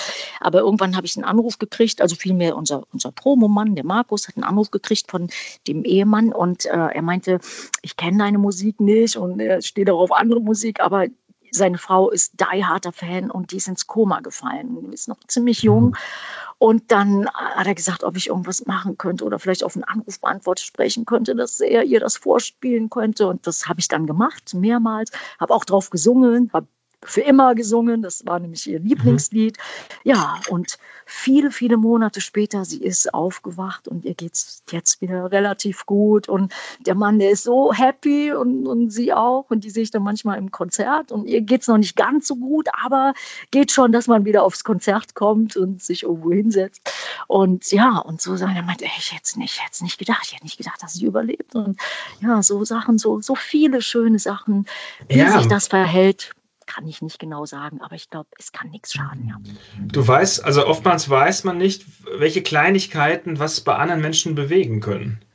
Ja, ja, ne? Da gibt es ja diesen Film, der Butterfly-Effekt, so genau. der eine, ne? das fand ich auch so einen tollen Film. So, ja, ja, also ja, auch bei mir selber, so manche Begegnungen, das war vielleicht eine Minute, dass jemand was gemacht hat oder was gesagt hat und das hat mein ganzes Leben verändert. Zum Positiven oder zum Negativen. Und dann habe ich versucht, diese negativen Sachen, die ich auch en masse erlebt habe, wie ich jünger war, also das war echt ziemlich heftig, dass ich die ins Positive umwandle. Und das ist mir, glaube ich, auch teilweise gelungen. Also meistens durch die Musik. Sonst, ähm, ich bin auch ins Krankenhaus gekommen aus einer, das war auch nicht einfach so. Also das mhm. war, da ist vorher so, sind viele Sachen vorgefallen und ähm, ja, und dann habe ich aber so das Beste draus gemacht und dann, ja, und deswegen bin ich immer noch hier und kann schöne Platten machen und auf Tour gehen, wenn es wieder losgeht. und gibt es denn noch Ziele für dich, die du noch erreichen willst? Oh, ja, also ich, äh, ja, ich, ich, ich liebe Tiere mhm. und ich möchte gern ja weiter mich der, da mehr einsetzen. Habe gerade so eine Frau kennengelernt, die ähm, ich war früher als Kind, ich bin auch so ein, so ein Pferdemädchen gewesen und aber das ist, mhm. geht ja nicht mit Touren und ich kann auch keine Haustiere haben und ja und und da habe ich jemanden getroffen und die kümmert sich um äh, Ex-Rennpferde, Ex-Galopper. Und äh, da habe ich dann auch so reingefühlt, wie sich das alles verhält, dass die meisten Pferde, äh, wie sie noch Babys sind, also mit einem oder zwei oder drei Jahren, dann laufen die Rennen, geben ihr Leben, ne, werden da auch manchmal geschunden. Und dann, wenn, wenn die dann zu alt sind, so wenn sie vier, fünf, sechs Jahre alt sind, dann werden die dann nicht mehr von ihren Besitzer gut behandelt und nicht mehr gebraucht, weil es geht da auch um viel Geld. Und die kümmert sich darum, um halt diese Ex-Galopp-Pferde aufzunehmen, weiter zu vermitteln, auch irgendwie so, dass man, ja, dass, dass die auch so ganz normale Pferde werden. Also, weil die machen da viele Sachen, so ob es Training ist oder Futter. Äh, wenn die Leute da äh, sich für, für Rennpferde interessieren. Also wenn, wenn die Pferde rennen, da wird also jegliches gedeichselt. Ja, und die kümmert sich drum und die habe ich kennengelernt und ja, und kümmere mich da jetzt drum. Und dann letztens war ich da und habe mich auch wieder so in so ein Pferd verliebt und dann bin ich äh, im Auto gewesen und das hat mich so inspiriert. Dann hatte ich sofort einen Song gehabt. Also bei mir geht das immer so. Meistens habe ich die Idee zum Song, also die Lyrics und den Chorus sofort da. Und der heißt Heavenly Creatures und der ist für die, für die Tiere. Das ist so ein Tiersong. Und ob der Arbeitstitel jetzt so bleibt, weiß ich nicht, aber der kommt auf jeden Fall auf die nächste Platte. Ja, und da wollte ich mich mehr einsetzen weil ja, das liegt mir so am Herzen. Und gerade war auch noch so eine tolle Sache, das kam aus Thailand. Die haben angefragt, ob sie den Song All for Metal, der auf der letzten mhm. äh, Doppelscheibe Forever Wars, Forever United war, ob sie den Song All for Metal für die Tiere nehmen können. Und, ähm, und dann war der Titel dann All for Animals. Und da habe ich gesagt, ja, ja, gerne. Und die haben so ein Video gemacht und das ist irre. Auch mit so ganz witzigen Instrumenten. So Instrumente habe ich noch nie gesehen. So, also ist so, von der ganzen Welt sind da Leute, Musiker und Sänger. Und ja, und der heißt All for Animals. Und das ist so, ist so schön. Also, ja, und es ist ganz speziell, ganz anders. Also es ist keine Metal-Version, aber ja. es ist, oh, ist so, so herzig. Und ja, also das, das ist so, das ist so. Ah, Ah, okay. Das ich gern machen. Wenn es um die Tiere geht, du lebst ja auch, wenn ich das richtig recherchiert habe, als Vegetarierin? Ja, eigentlich vegan, ja. Mhm. Oh, mittlerweile vegan? Okay, ja, das heißt, ja. es ist bei dir auch eine bewusste Entscheidung, ja, ja, ja, es hat schon vor vielen Jahren so angefangen. Mhm. Und dann, äh, je mehr man sich damit beschäftigt, je mehr äh, kriegt man dann halt auch äh, Infos und Fakten, wo man, da, da kann man gar nicht mehr mitleben, wenn man dann sieht, wie das alles zugeht und so, und mein Gott, und so viel, das, äh, das ist ganz, so viel Brutalität und, und Gewalt. Also nein, das, das ja, und, und je mehr ich dann da äh, mich beschäftigt habe, je mehr, ja, bin ich, ja, bin ich der Meinung, nee, ich möchte da nicht mehr mitmachen. Ich möchte keinem Tierchen was zu Leide tun. Und ja, und die ganzen Bühnensachen sind auch kein echtes Leder mehr. Es war früher alles echtes Leder, weil man hatte auch nicht das Bewusstsein so. Ja. Und ich habe da auch gar nicht drüber nachgedacht. Ach, oh, coole, geile Lederjacke. Die habe ich auch immer noch im Schrank und so, aber ich wurde mir nichts Neues mehr. Also die die ganzen neuen Sachen ist alles Fake-Leder, aber super und sieht genauso schick aus und, und keiner ist dabei zu Schaden gekommen und kein Tierchen gequält worden. Und so halte ich das dann auch mit der Ernährung. Und ich glaube, mir geht es auch besser. Also so, ich bin nicht mehr krank gewesen und also da ist irgendwie, da könnte was dran sein. Also so, meine Road Crew, die hält mir immer so ein Steak vor die Nase. Jedes Mal, wenn wir zusammen essen gehen, wenn wir so, so, so ein Gruppenessen machen, dann und die lachen sich kaputt. Aber ist egal. Also ich habe da auch keinen Drang mehr. So, ich habe ja auch früher gern geraucht. Oh Gott, habe ich gern geraucht. Aber irgendwann hat sich das dann auch so, so, also ich habe jetzt auch keinen kein Schmacht mehr, dass ich jetzt ein Zigarettchen haben möchte. Außer wenn ich so ganz aufgeregt bin, dann, dann, dann manchmal so solchen Tomaten, gib mal, gib mal. Aber sonst eher nicht. Und, und so und, ist es eigentlich auch mit Fleisch oder mit. Und wenn du vegan lebst, also stellst du dich dann gleich auch in die Küche und kochst du selbst? Kannst du, kannst du kochen, Doro? Du hast doch die Zeit. Nicht, ich kann gar nicht kochen, nein. Und ich habe auch in meiner Wohnung, es ist auch nicht so eine Wohnung, wie man sich das vorstellt, es ist so ein Lagerraum von Magazinen, CDs, äh, Vinyl, äh, alles mögliche äh, so Equipment und, und ich habe meinen Herd auch habe letztens weggegeben, um da noch so einen Kühlschrank zu haben. Also ich habe so eine kleine äh, Campingkocher habe ich so eine, ist eine Herdplatte, eine Herdplatte und die tue ich dann immer raus am Boden stellen und dann mache ich mir so ein paar Nudeln und gut ist. Also ich äh, brauchte auch nicht viel. Also ja, nee, ich, ich, kann auch nicht kochen. Nee. Man hat mich mal gefragt, so im Fernsehen, oh, kannst du in so einer Kochshow und ganz toll. Und dann meine ich, mhm. nee, nee, kann, kann, ich nicht und geht auch nicht. Und ja, wir können es so machen. Nee, nee, ich bin da auch gar nicht dran interessiert. Also so Essen ist mir auch Latte. Dann, Aber deswegen willst du auch immer auf Tour sein, weil das Essen da besser ist als zu Hause.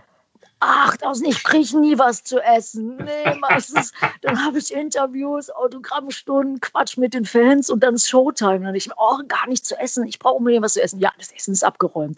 Oh nein, aber nach der Show, dann nach der Show gehen wir meistens, halten wir eine Tankstelle an.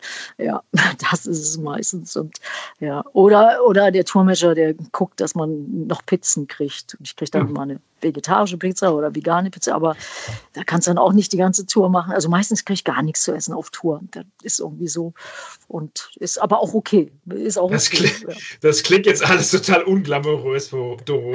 Ja, ja, ich, ich brauche aber auch nicht viel. Also ja, echt okay. nicht. Nee, nee, ich brauche einen Kaffee. Kaffee mag ich gern. Also ja. das ist so, das, das mache ich sehr gern. Aber sonst, ach, ach nee, nee. Du pass auf, zwei Sachen hätte ich noch und zwar dann hast du schon mal über dein Karriereende nachgedacht. Hast du bestimmt schon und wenn, wie sollte das denn aussehen? Thorsten, das ist wahrscheinlich die, die kürzeste Antwort. nee, nie. Ich mache das bis zum bitteren Ende. Ich mache das, solange die Fans Spaß haben, solange es geht, solange der liebe Gott möchte und ja, solange noch alles dran ist, so Arm, Bein, ja, ich nee, habe ich noch nie drüber nachgedacht. Und ich mache das so wie Lemmy bis ja, bis, ja. bis, bis der liebe Gott sagt, okay, jetzt ist die Zeit vorbei. Und ja, nee, habe ich noch nie drüber nachgedacht. Und ja. Aber ähm, um mal auch jetzt, sage ich mal, jüngeren Bands was mitzugeben, dein, dein Hauptberuf ist ja Musiker zu sein. Bist du denn, sage ich mal, ähm, hast, zahlst du in eine Vorsorge ein? Bist du in der KSK? Gibt es später für dich eine Rente in Anführungsstrichen? Oder wie hast du das gehandhabt? Ja, also ähm, ich hoffe natürlich auch immer, dass, dass man auch viel Glück hat im Leben. Ja, ich ja. bezahle in die KSK ein. Habe so ein paar Lebensversicherungen mal gehabt und so. Eine habe ich dann sofort aufgegeben, wo wir die Dio-Tour gemacht haben, weil Touren ist halt wahnsinnig teuer. Also wenn du im Tourbus rumgurkst, besonders in Amerika, und da habe ich dann schon mal eine Lebensversicherung aufgegeben. Und jeder hat auch gesagt, du bist ja total bescheuert. Und manche, ja, ich muss das machen. Und es war auch wirklich mit eines der schönsten Touren in meinem Leben. Und das habe ich nie bereut. Und ja, und äh, ja, also ich habe dann noch eine Lebensversicherung und dann ja, habe ich ähm, ein, ein, äh, ein Label gegründet, das heißt mhm. Rare Diamonds Production da ist jetzt auch die neue Platte, die Magic Diamonds ist drauf, die Dreifach-CD und Vinyl und alles. Und da kann ich halt nebenbei so schöne Sachen machen. Also ich bin nach wie vor bei Nuclear Blast. Also die neue Platte wird wohl bei Nuclear Blast rauskommen, aber so alles so nebenbei kann ich da auf meinem eigenen Label machen. Und das ist auch was für Liebhaber, also so Picture This und Splattered und ja, und weißt du, sowas alles. Ähm, und ich habe viele Rechte zurückgekriegt, wo ich bei SPV war und AFM war die ganzen Platten und DVDs, die, äh, die habe ich alle zurückgekriegt und deswegen habe ich das Label eigentlich gegründet, damit ich auch ja, nach wie vor die DVDs und Scheiben und Vinyl rausbringen kann. Und da würde ich mich dann ja so auch mehr mit beschäftigen, solange mhm. es noch CD und Vinyl-Leute gibt. So, das ist ja auch, das ist ja verschwindend gering geworden. Also ich bin jetzt auch kein, ja, kein, kein Streaming-Fan und ach Gott, aber solange es das noch gibt, da, ja, da, da habe ich immer was zu tun und mache was Schönes und ja, und mache auch was so, was, ja, was den Fans irgendwie was ja, bedeutet, so.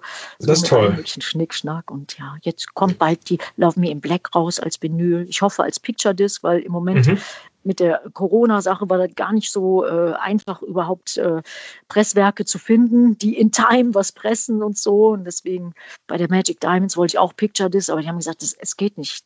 Dann wird die nächstes mhm. Jahr rauskommen. Und dann habe ich gesagt, nee, gut, dann machen wir farbig. Und dann haben wir halt den Weiß und den Clear gemacht und es sieht auch wunderschön aus. Mhm. Also sowas, das, das, das, das mache ich dann. Und dann habe ich noch so ein paar Filme so, die wir so auch so im Körbchen haben, die dann vielleicht rauskommen. Was jetzt aber auch im Moment nicht geht, weil die ganzen Kinos sind ja zu. Auch viele Kinos werden wahrscheinlich nicht mehr aufmachen. Ja, also leider, da ne? so, ja, leider, leider. Und ähm, ja, aber da mache ich mich dann auch nützlich und ja, ein bisschen Filmmusik schreiben, das mache ich auch immer gern. Ähm, besonders also, so Independent Filme. Dir wird nicht langweilig, ich merke das schon. Ja, nee, nee, nee, nee, genau, nee, da ist immer ganz viel auf der Uhr und so. Manchmal denke ich, oh Gott, wie soll man das alles schaffen und so und dann, und dann noch auf Tour gehen. Deswegen, ja, deswegen habe ich dann auch jetzt die Platte, habe ich mal echt die Muße gehabt, so alles durchzugucken, alle Demos, alle Kassetten. Ich habe viel auf DAT aufgenommen. Das war so in den 90er Jahren, ja, das Medium und dann äh, gehen ja. diese ganzen DAT-Spieler ja nicht mehr. Und dann habe ich diese ganzen Nerds ausfindig gemacht, die sich eigentlich nur um Kabel und, und technische Sachen kümmern, die kein Wort reden, aber ich habe sie alle ich habe auch noch kennengelernt. ja, also, ja, da musst du mal gucken, ob der noch geht. Wahrscheinlich nicht. Und die Gefahr ist dann, dass der dann auch die DAT-Kassetten auffrisst. Also es ist ganz Oder gefährlich. Ja. Okay, Oder nicht mehr kennt, ja. Also die, ähm, ja. Aber ich habe auch noch alte Kassetten gehabt und habe noch alte Demos gefunden. Also es war so schön da, wie ich, wie ich jetzt die, die Platte machen konnte. Also es war so eine Freude und ja. Und es wird noch einiges davon zukommen. Ja, ja, ja, ja. Muss man natürlich die Rechte klären. Das ist so das große Problem, weil die Leute von damals, die kenne ich gar nicht mehr. Ich wusste auch nie, wie die richtig mit Namen hießen. Also meine allerersten Bands. Man hat sich immer nur so mit so Spitznamen angeredet, so der Cheesy, der Cheesy, ja, okay, aber so einen richtigen Namen, keine Ahnung. Deswegen, aber da gibt es noch viele Sachen so, da, ja, also für die Die Hard-Fans, die alles haben und die, ja, die sich so cool. sowas freuen würden. Zum, zum Abschluss habe ich noch eine Frage. Du bist ja bekannt dafür, dass du auch gerne über den Tellerrand hinausschaust und viele Dinge ausprobiert hast, viele Dinge machen wirst. Was äh, ist dran an dem Gerücht, dass du mit Joey Kelly ein Duett aufnehmen wirst? Ach so, oh, wir hatten mal Kontakt und so, haben gesagt, vielleicht machen wir mal was so für die Kinder da. Und, äh, ist ja auch immer so beim RTL Spendenmarathon, da haben wir uns auch schon oft gesehen und so. Also im, im Moment ist das jetzt nicht in der Mache. Ja, okay. Im Moment, nee, im Moment nicht. Und im Moment habe ich so viele Sachen auf der Uhr und dann wollte ich mich auch erstmal um meine eigene neue Platte kümmern. Ja. Und ja, und um die Band natürlich. Und das war auch ja weiterhin das ja, dass wir in den Startlöchern sind, so wenn es wieder losgeht. Und äh, ja, ich hatte dieses Jahr so schöne, ja, so außergewöhnliche Sachen da machen können, also so Autokinokonzerte und sowas alles. Und ja, da wollen wir gucken, dass wir uns auch irgendwie was ausdenken, dass man irgendwie schöne Sachen machen kann, die, ja, die safe sind, wo die Leute sich nicht irgendwie zu nahe kommen können, dass nichts passiert, aber dass man was macht, so dass es weitergeht, auch live. Ja, da sind wir gerade dran, so dass man irgendwie ja, irgendwie so Konzepte entwickelt, dass es irgendwie mhm. was Geiles wird und so. Falls die Sommerfestivals auch nicht mehr äh, nächstes Jahr da sind. Man weiß es ja nicht. Weiß man alles und nicht. Die Touren auch und oh Gott, oh Gott. Ja, ja, also sowas. Also da sind wir auf jeden Fall dran. Und ja, aber ja, aber im Moment ist da jetzt nichts so in der Planung. Aber wir hatten uns mal, ja, hatten uns mal telefoniert. Wir sehen sie auch immer so am Flughafen irgendwie, wenn der eine dahin fliegt, der andere dahin. Also jetzt im Moment nicht mehr. Also ist jetzt auch schon mhm, fast ja. Aber ähm, ja, ja, aber, aber, aber so vielleicht auf der neuen Platte, ja, würde ich gern auch noch irgendwie so Duets machen, aber mhm. vielleicht auch mit meinen Helden und so. Das, das wäre auch geil. Aha. So, hab schon fast alles durch, ne, so was ich gerne machen wollte. Also Lemmy und Jeans Hymne und so, alles war ja schon da, aber Wer wird fehlt bestimmt noch? noch mal was. In. Wer fehlt noch? Ach ja, oh Gott, also es gibt ja so viele Leute noch. Also ja, die ganzen Tourneen, die ich erwähnt habe, die mir auch so, ach, mhm. die, die ja am Anfang gemacht haben, ach ja, Priest, also Rob Halford mhm. oder James Hetfield oder Blackie Lawless oder Bruce Dickinson oder Till von Rammstein finde ich auch noch super. Und ja, irgendwie, irgendwie was oder David Coverdale, das war auch äh, eines meiner ganz großen Inspirationen, war mein allererstes Konzert, was ich jemals gesehen habe, das war 1980 und boah, der war so wahnsinnig gut. Und ja, irgendwie sowas, irgendwie sowas aber kann auch was sein von neueren Bands. Aber mal gucken. Also es muss immer eine Bewandtnis haben. Meistens muss man was zusammen gemacht haben, ja, zusammen eine Tour oder Festival und dann ergibt sich was. So hat sich das auch ergeben mit dem Johann äh, Heck von Amon Mars. Ja. Das war auch, äh, ach, das war toll. Also und ich, ich liebe die Band und habe die in Wacken gesehen und habe mir die Show angeguckt und dann habe ich meinem Tourmanager, dem Hans, gesagt, ich, ey, boah, ich würde so gerne mal was zusammen machen und so. Und er meinte, ja, kann ich mir gut vorstellen. Ja, und dann habe ich weiter getourt und äh, nichts ahnt, so ein paar Monate später auf einmal kam E-Mail von der Monomaß, ey, du hast Bock, mit uns ein Duett zu machen. Ich mir, ist ja, ist ja, ist ja krass. Ich habe nie was erwähnt, also außer meinem Tourmanager, aber der hat es auch nicht weiter erzählt. Ja, und dann haben wir das erste Duett auf der Jommesweigen gemacht von der Monomaß und das zweite Duett auf meiner letzten, mhm. Warriors Forever United und und so hat sich das dann ergeben und das, äh, das war ganz toll. Und ja, also mal gucken. Also, ach, wird bestimmt noch irgendwas Spannendes Super. sein. Und wenn kein Duettpartner äh, für die nächste Platte, wenn es nicht sollen sein, dann ist auch okay. Also machst du halt alleine. Das ich meine. Mache ich auch alleine, genau. Du kannst es ja. ja. Ja, ja, genau. Ja, ja. ja Okay, du, ich habe schon die Kaffeetassen klappern hören gerade. Ja. ähm, ich, ich wünsche dir jetzt noch ein fröhliches Aufwand. Also ich bedanke mich dafür, dass du in unserer ersten äh, Sendung der Gast warst, dass du ein äh, wirklich interessante Insights gegeben hast und ich auch der Meinung bin, ein paar Sachen erzählt hast, die wir vorher noch nicht von dir gehört haben. Äh, möchte ich mich herzlich für bedanken, dass du äh, Teil des Metalhammer Podcasts wirst, äh, bist und ähm, freue mich darauf, in Zukunft wieder weitere spannende Geschichten von dir zu hören. Ja. Ja, danke schön. Hat mir auch sehr viel Freude gemacht. Vielen Dank, dass, ja, dass ihr mich eingeladen habt und dass ich, dass ich der erste Gast sein durfte. Mein Gott, was für eine Ehre. Und ich wünsche euch auch alles Gute und bleibt gesund und ja, und, und stay metal, keep on rocking, alles Gute. Und ja, und man, man hört sich oder man sieht sich. Das wäre natürlich so, schön. Ja. Genau. Alles klar, Domo. Okay. Vielen Dank, einen schönen Tag. Mach's danke gut. dir auch. Jo, liebe danke, Grüße an deine, an deine Frau. Jo. Mach ich, danke, ja. du. Tschüss. Jo, tschüss, tschüss. Ciao, ciao. So, das Na, war's. Das war was, aber interessant. so, das war's, was äh, Doro so im Interview erzählt hat. Ähm, muss ich ganz ehrlich sagen, fand ich total spannend. Sie war wirklich ähm, offener als in so anderen Interviews, die ich schon von ihr gelesen habe. Und sie hat wirklich ein, zwei klitzekleine Sachen erzählt, wo ich mich dann darüber gefreut habe, dass sie es erzählt hat. Und ähm, ja, Doro, immer ein Interview wert. Ein Personality Talk. Ja, immer, immer, immer super und immer am Start und immer Vollgas und immer, also voll. Auf jeden Fall. Sie ist einfach echt die netteste Person im Business. Es ist so. Ja, das ist natürlich jetzt schon ein Superlativ, was du ja auferlegt hast, was du dann bei anderen Personen jetzt nicht nochmal anbringen kannst. Die anderen sind auch nett. Also dein, dein Superlativ, deine Superlativbelegung für andere Musiker ist jetzt vergeben. Meine ist ich noch hab, offen. Ich habe so viele Superlative da kann ich noch einige verteilen. Das glaube ich jetzt nicht, aber meine ist noch, meine ist, also ich denke mir für die nächste Folge, die in 14 Tagen wieder ausgestrahlt wird, dürfen wir da eigentlich den Gast schon verraten? Den Gast sollten wir sogar schon verraten, um die Leute hat jetzt schon zu hypen hat, und anzufixen. Hat, hat Marlon, der Mann im Hintergrund, dir das gesagt oder was? dass du das Nö, das habe ich mir so sollst? gedacht. Ich, ich mit meiner Medienkompetenz dachte mir so, kann man schon machen. ich freue mich drauf, das Interview, ich meine den Metal Hammer Personality Podcast Talk zu führen mit äh, Hansi Kirsch von Blind Guardian. Applaus! Anlässlich des äh, 25. Jubiläums von Imaginations from the Other Side und dem Re-Release dieser Platte. Ähm, sie kommt wieder in die Läden, genau an dem Tag, an dem auch unsere zweite Podcast-Folge in die virtuellen Regale gehievt werden wird. auf die Plattform geladen wird. Selbstverständlich. Das, das macht Marlon, das muss ich nicht wissen. Aber bevor wir zu viel über die zweite Folge sprechen, wir sind noch nicht fertig. Du hattest noch eine, eine Idee für eine Rubrik. Also wir wollen ja auch, also wir wollen ja auch schauen, ob das vielleicht, ähm, wir wollen ja noch weitere Formate entwickeln, äh, der Herr Kessler und ich, und äh, wir werden das vielleicht noch zu einer Metal-Comedy bringen, oder? Vielleicht werden wir das tun, denn dein Wunsch war es, in jeder Episode einen Metal-Witz der Woche zu erzählen. Ich Es habe davor gewarnt. gut, wenn du es anmoderierst und du ihn dann gleich erzählen musst. ja, oder? Du weigerst hab dich ja- ja offenbar.